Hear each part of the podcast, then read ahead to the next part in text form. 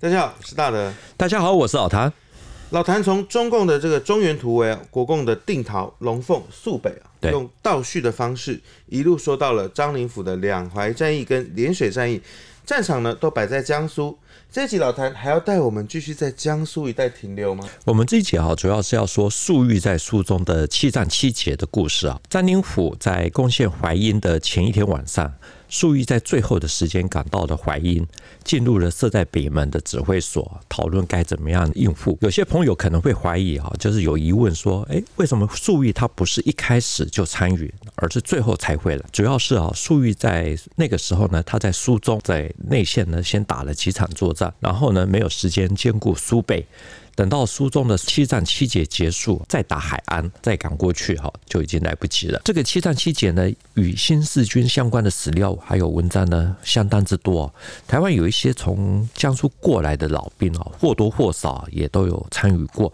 我之前遇过一位江苏连云港的潘伯伯，他是忠义救国军出身的，抗战胜利以后。编入了交警第七总队，在如皋附近打过了兵堰林子战斗。他的描述啊，是他们被围攻，我们听到那个机关枪哒哒哒哒哒，我们就爬到那个地方。等你打了以后，我怎么我们再往前进攻。那个新兵哦，他不知道看那个机关枪一，他就怕来跑，一打这我都打死了。你要听他会算，这就是我的经验。他们作战地点呢，条件非常的恶劣，因为江北水网密布啊，河道很多。潘伯伯讲，他们打到最后是守在碉堡里，那碉堡的水深哈，这是及腰，在里面啊防守非常的辛苦。那会儿我是交警第七中队，在那个碉堡里哦，水都这么深，你知道啊？做不战的，我命大，跳到了水里慢慢游，游到了岸上。尽管粟裕看起来是整体是打赢的，可是呢，仍然有很多的疑问。比如说，既然是七战七捷，为什么最后呢会被挤出苏中？另外，也有人质疑说，粟裕他到底是实际打赢了几次，有没有灌水？还是说赢得更多？这位潘北北呢，他有丰富的战场经验，懂得如何去自保。那我在跑两岸的时候呢，其实在上海待过很长一段时间，我晓得，也曾听过呢七战七捷哦。根据大陆的史料里面显示的，整个过程呢是从一九四六年的七月十三日一直进行到八月二十七日。在这一个半月的时间里面呢，共军呢一共进行了宣泰攻坚战，就是宣家堡到泰兴这两个地方啊；如南战斗，也就是在如皋这一带；海安运动防御战、李堡战斗、丁眼林子攻坚战、邵伯阵地防御战，还有。最后的如黄公路遭遇战，也就是如皋到黄桥这一带。这段的历史呢，有点小复杂，地点多，时间长，涉及的部队将领也很多。如果用那个时候的最高指挥者来看，粟裕他主要对手是第一绥靖区的司令李默安。这个我们知道，第一绥靖区呢是在一九四五年十一月成立啊，司令原本是汤恩伯，在一九四六年的六月，李默安接替了汤恩伯。我们其实很少听到老谭提到李默安哦，那对我来说就更是觉得陌生了。他其实来头很大哦，他是黄埔一期啊，湖南人，跟陈赓的关系特别好，所以被介绍加入了中共。在一九二六年中山舰事件后，黄埔军校开始限制了共产党的活动组织，所以他那个时候等于说也退出了中共的这些组织。那之后呢，一路追随校长。一九四九年之后呢，他没有来台湾，跑去了阿根廷，后来出版的一本回忆录《世纪之旅》，很有故事性哦。这就让我蛮好奇喽，这个李默安呢，老谭有哪些故事可以跟大家分享？抗战的时候呢，李默安在华北哦，跟八路军合作，一起打过的忻口战役。到了一九四零年的时候啊，他担任南越游击干部训练班的教育长，所以他算是非常的熟悉游击战术。后来呢，他又奉调浙江哦，担任第三战区的司令哦。抗战末期呢，搞了一些突击队。准备配合沿海的登陆反攻，可是呢，在当时呢，美军的两颗原子弹投下去哦，日本投降了，所以他的这个游击队应该是没有实施。对，这个突击队没有实施，因为李默安有这些资历啊，所以他在一九四六年的六月，他接替了汤恩伯。担任第一绥靖区的司令，到了一九四九年呢，他跟陈明仁在湖南一起倒戈。啊，后来呢，因为他又跟陈明仁复合，所以他跑到了香港，然后在香港呢，又跟一些将领发表了这个联合声明，一起倒蒋，好，所以没有来台湾。那这样听起来呢，李默安对中共的游击战是相当熟悉的，对苏这一带的地形地物呢，应该也有一定的掌握。那他怎么会打输呢？对于这场战役，他是自己是怎么看的？李默安他在回忆录《世纪之旅》这本书里面提过，他那个时候的目的呢是要占地，等于说攻占这些城镇啊，所以这个作战目的呢是达到的，虽然损失比较大啊，可是并没有被南京政府给怪罪。当然，解放军呢他是认为说他们的目的是要消灭。国军的有生力量以比较少的代价来歼灭比较多的部队啊，所以数亿也算是胜利。那我们就想要知道说，这个李默安他到底说了什么？李默安讲哦，那个时候他刚接司令的时候，本来是预定要在七月十三日进攻哦，那七月九日呢还召开了作战会议啊，调整了一下部署。可是不知道为什么，七月十一日才油印好的资料呢就被送到了来中国调停马歇尔的桌上。更奇特的是哦，华中野战军呢，在七月十日也获得了一样的情报。总之呢，李默安讲，马歇尔跑去见蒋介石啊，质问说是不是要对中共的苏中根据地啊要出兵？啊，蒋介石一口否认。马歇尔呢，就立刻拿出了这个白纸黑字的油印资料，蒋介石很难看，所以后来就下令李默安呢暂时停止进攻。那没有想到呢，一延起就给粟裕呢在七月十三日啊就先下手为强。这个会像是刘斐或是郭汝瑰一样的共谍去在里面从从中就是做这件事情，这个我们就不知道。我们看历史哈，作战其实没有不搞情搜的，这是天经地义的事。所以不要一听到说对方在搞情报啦，就觉得说对方在使用奥步啊。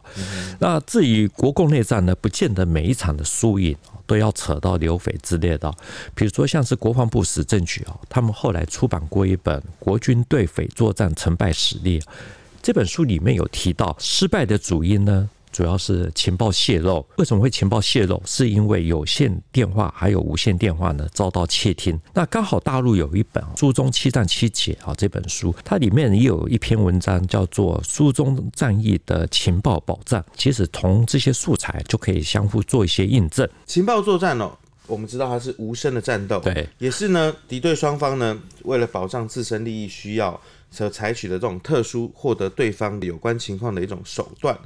我们在当兵的时候，其实也有特别强调这一块，教官都会讲说哦，情报的重要性。那国共呢，在苏中战役的时候，这个第一绥靖区司令啊，他说还没有开打，这个天机就已经泄露了。史政局呢分析的原因呢，也是因为情报被窃听了。对对。那整个战斗，其实我们也蛮想知道是怎么进行的。李默安说呢，第一绥靖区的司令部是设在江南的常州，那个时候用两部的美式电台来指挥江北的作战。他的回忆录没有写说是用哪一种形式啊？我们从后来的这些资料来推测啊，应该是用美制的 V 幺洞幺爆发机。那传输的距离呢，可以到达五十公里左右。司令部呢，它设在常州这个地方，是长江以南。对，要怎么样把命令下达到这个最前线？如果传输距离是五十公里哦，那他这样子。这么远端遥控要怎么指挥？国军对匪作战成败实例里面有提到，国军那个时候派了独立通信兵第二在南通作为据点，跟各部队之间有这个有线还有无线电话的这种通信联络。因为共军呢盘踞了八年之久，独化成神啊，这个是呃那个时候的固定的用词。固定用词。对。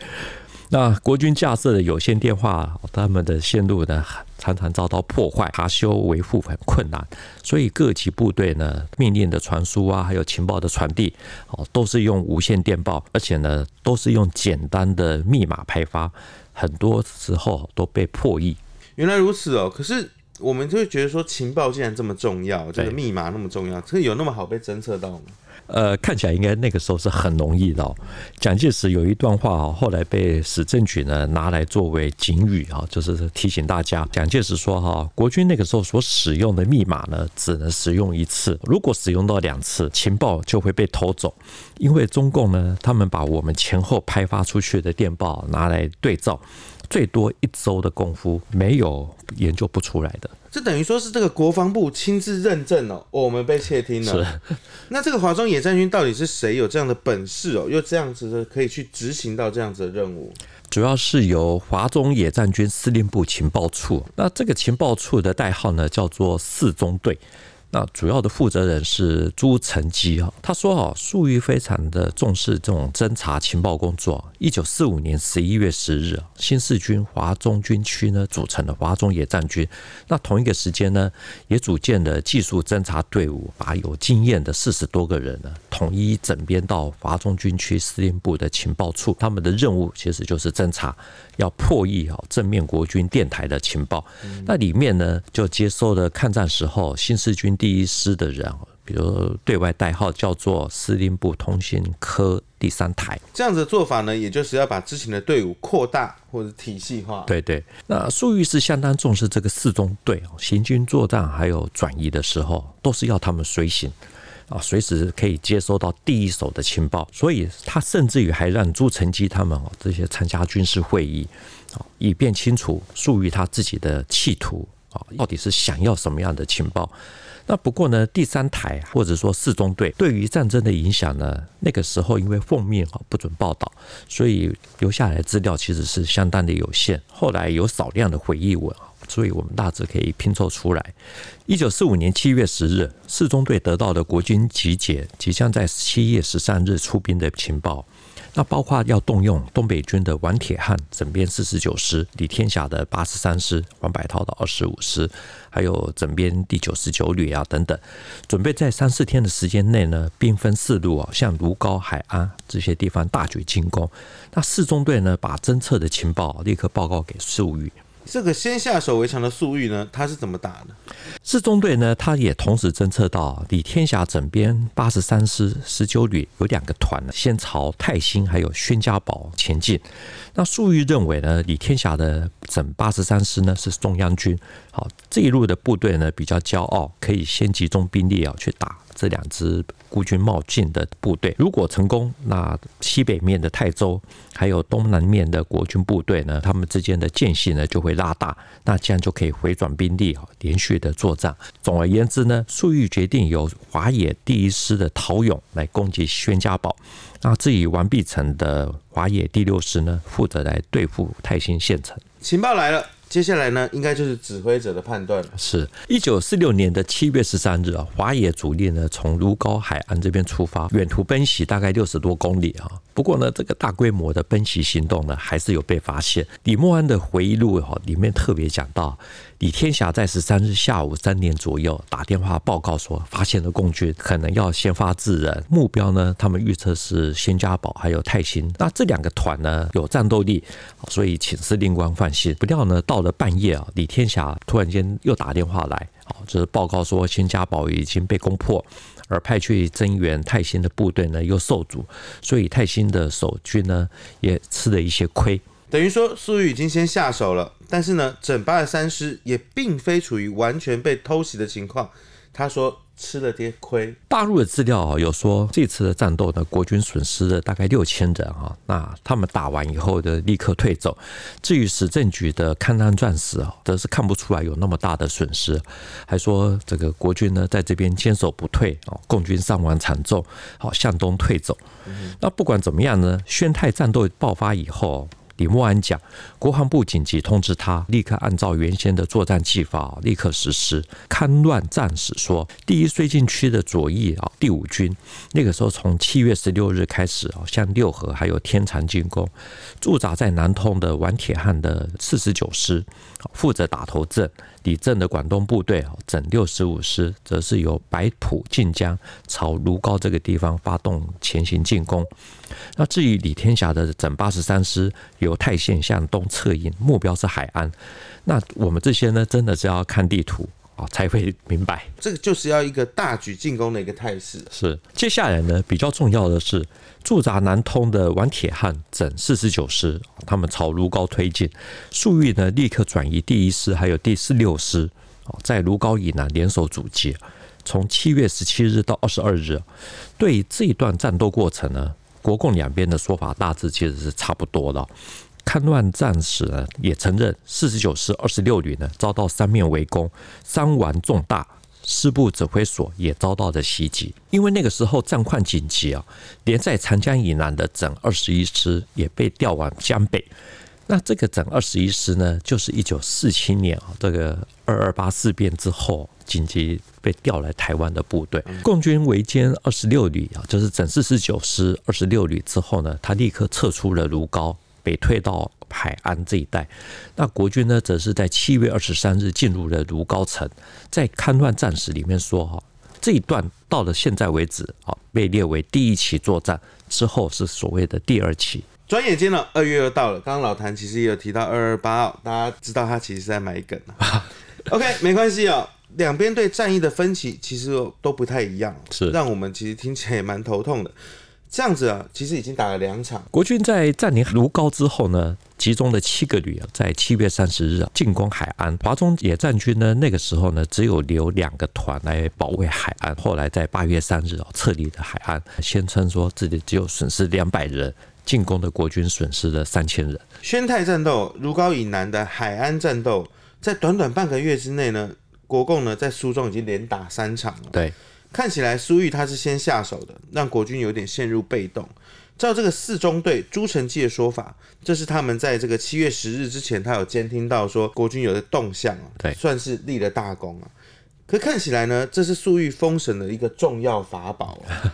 可是呢，其实我们还是蛮困惑的哦。当时的这个新四军哦，以这个华中野战军的技术，这个法宝的威力究竟有多强？真的有这么强吗？那个时候有一位在第三台，后来也编入四中队的队员啊，他的名字叫汤玉文。嗯，好，他后来退休了以后，相关单位也有替他出了一本书，他里面也收录了一篇文章说，说他们在抗战的时候，他们有能力啊，可以监听到南京湾精卫政府。国防部还有苏中驻扎部队啊，包括团营级在内的电台，他们都能够监控啊，甚至于连国军两淮税警总团呢，他们的电台，他们也有第三台，也都可以监控。如果这是真的，代表粟裕他的这套打法其实早就玩过了。是，看来呢，对于当年这个国共的胜败哦，好像感觉起来不是每一场都要拉这个郭维拉、刘维拉他们来背锅。总之呢，李默安好。他其实也不是吃素的，他也一定知道说，呃，有被窃听，所以呢，在半个月之后呢，他这个李默安的回忆录讲，李正的整编六十五师、李天霞的八十三师等等，都开始使用了美制的 V 幺洞幺这个爆发机。这个收集情报跟反情报作战永远都是这个螺旋式的互相进化。对，这种新式的爆发机呢，一度给四中队带来一些困难。好，朱成基他们很快的发现。虽然说声音小一点，可是还是可以。很清晰的听到内容，难怪啊，蒋介石之前说了，这个最多一周的功夫哦，没有研究不出来。那他们其实监听的过程中又听到了些什么？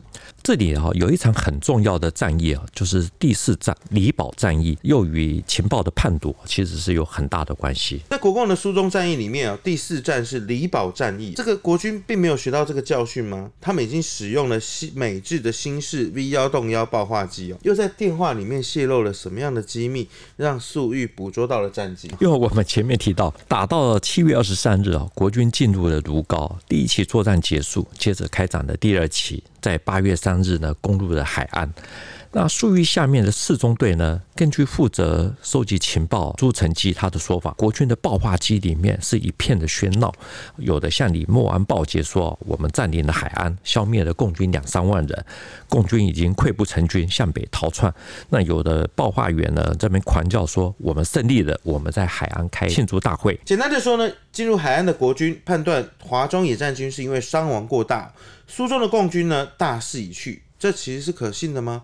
我觉得啊，第一线呢提供错误的战果或是虚报，会导致后方参谋本部做出这种错误的判断，其后遗症哦，不输给情报泄露。这一部分呢，有一位黄埔时期的学生哈，叫何幼崇，他后来来台之后有升到将军，他写了一本回忆录哈，叫做《营怀小记》啊，他说他们在战场上看到的共军的伤亡很大。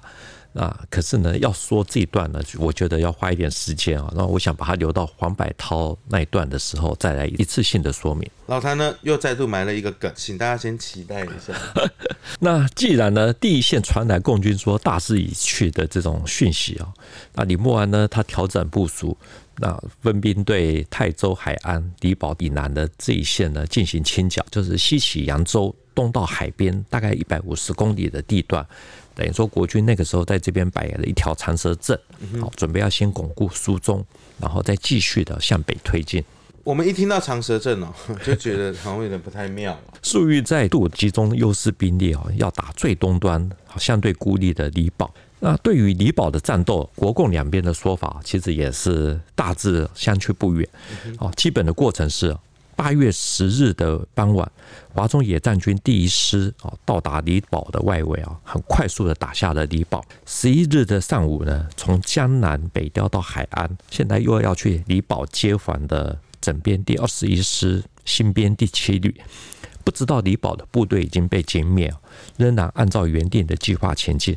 中午过后呢，钻入的口袋，哦，不到半天就被打掉。这个部队呢，也就是刚刚老谭有提到说，在台湾二二八事件之后来到台湾的那一支。这个整编二十一师呢是川军啊，四川部队的战斗力呢，一般普遍性的评价比较没有那么的强。那再加上呢又是新编部队啊，所以可想而知。李默安呢在他的回忆录也有提到这一段，他说新编第七旅呢很不经打。被吃掉是在意料中的事。总之呢，这一战前后大概三十多个小时，国军损失了整七旅，还有一零五旅的旅部啊等等啊，算是苏中战役到现在为止啊最惨的一次。听起来其实有点夸张哦。我们要在这边必须要帮大家实事求是一下，这个整二十一师新编第七旅，李默安有说他并不是很强哦。对，但是重点是在李宝被攻下的时候。竟然不知道，李默安的回忆录有提到这一段，他是引述粟裕的说法，就是国军呢那个时候在交接，那两个部队呢都把电台还有电话都拆除，那陶勇的第一师呢很快速的打进来，两边都来不及向海岸报告，就再见了。这样真的听起来就是有一点。就让人家不知道该怎么说起了。华中野战军的第一师，他行进的速度是蛮快的。最主要是啊，国军那个时候攻入海岸，说歼敌两三万人，也看起来应该是没有那么的多啊，是虚报的。这些共军呢，跑到哪里去呢？根据粟裕的说法，他们是退入到海岸以北几公里，重新休整，并且在民兵的帮助之下。封锁所有的消息，所以国军根本不知道，以为说，哎，全部都不见了，可能都跳河跳海去了。那所以粟裕呢，在得知新七旅要来接防的时候，把握的时机。那我觉得呢，抗战战史在说这一段哦，其实有一句话说得很重，他的用词是如痴如聋，啊，意思是说，对于共军的动态完全无法掌握。国军是处于盲目作战之中，如痴如聋哦，这四个字非常的直接哦，也也非常的生动，惊的都是嘴巴张开，下巴都要脱臼。也就是说呢，粟裕他这样子打的方式呢，是旗下四中队的情报非常灵活。李默安呢，账面上是打得不好的，那也就是下面情报工作出了一点问题，怎么会是这样？除了我们前面有提到的，就是有线电话还有无线电话被窃听了，那还有一点很重要，就是国军呢也有派出征收部队，比如说化妆成老百姓，可是呢，你一开始行动，对你一开始行动，马上就被抓获。也就是说，就很容易被辨识出来哦。原来我们就知道说，大概是这种情况。对，看乱战史说，苏东苏北啊，匪发尤甚啊。这我们还是要强调，这个是那个时候的固定用词啊。那换个角度来讲，其实就是这一代的老百姓呢，并没有特别的支持国军。那背后的因素当然非常的多，可是呢，这也是造成国军勤收困难的很重要的原因。那我们看一些大陆的资料，基本上都是说那个时候人民群众比较支持中共。哦，那事实上呢，如果看一些台湾的老兵的回忆录，其实很多也多少会提到这一点。这样听起来，无论在何时哦，其实老百姓的力量哦，真的是不可以轻忽的。粟裕呢，他在打赢了离岛战役之后呢，在八月二十二日啊，又对丁堰还有林子啊发动攻击。本来那个时候已经出去清剿的交警第七还有第十一总队啊，临时又被叫回来啊，重新占领阵地。我们之前做过这个一九四八年的防患区会战，有一集就是在做这个交警。第二总队，他们那个时候是美式的装备啊，在江苏的交警第七还有第十一总队啊，根据李默安的讲法，他们的火力也不错，那他们也有这个自信，而且认为说公司做的也很好，好，所以在电话里面呢，还跟李默安报告，认为说不要紧，可能打上一两个钟头就没有事了。那没有想到呢，战况很快的就是转为危局。啊，电话还有无线电呢，很快的就不通了。那李默安讲哦，他只能任凭他们独立作战。真的有像他们提到的这么快吗？根据史政局戡乱战史的说法，到了晚间八点，丁彦的第七总队哦向西突围。二十三日，林子的第十一总队啊也向白土啊退守。老谭刚说的这个就是第五场战役了，看起来粟裕又赢了。那么第六场？第六场是王柏涛的整二十五师登场啊。而且跟第七场其实是联动的，也是我们前面一开始就提到粟裕的七战七捷里面啊比较受争议的一场啊，到底这一场呢，也就是第六场，到底算不算赢？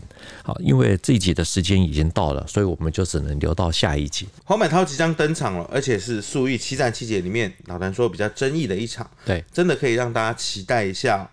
那我们在这一集呢，其实说到的是情报的重要性。是在战时呢，往往牵动的不仅仅是一场战役哦。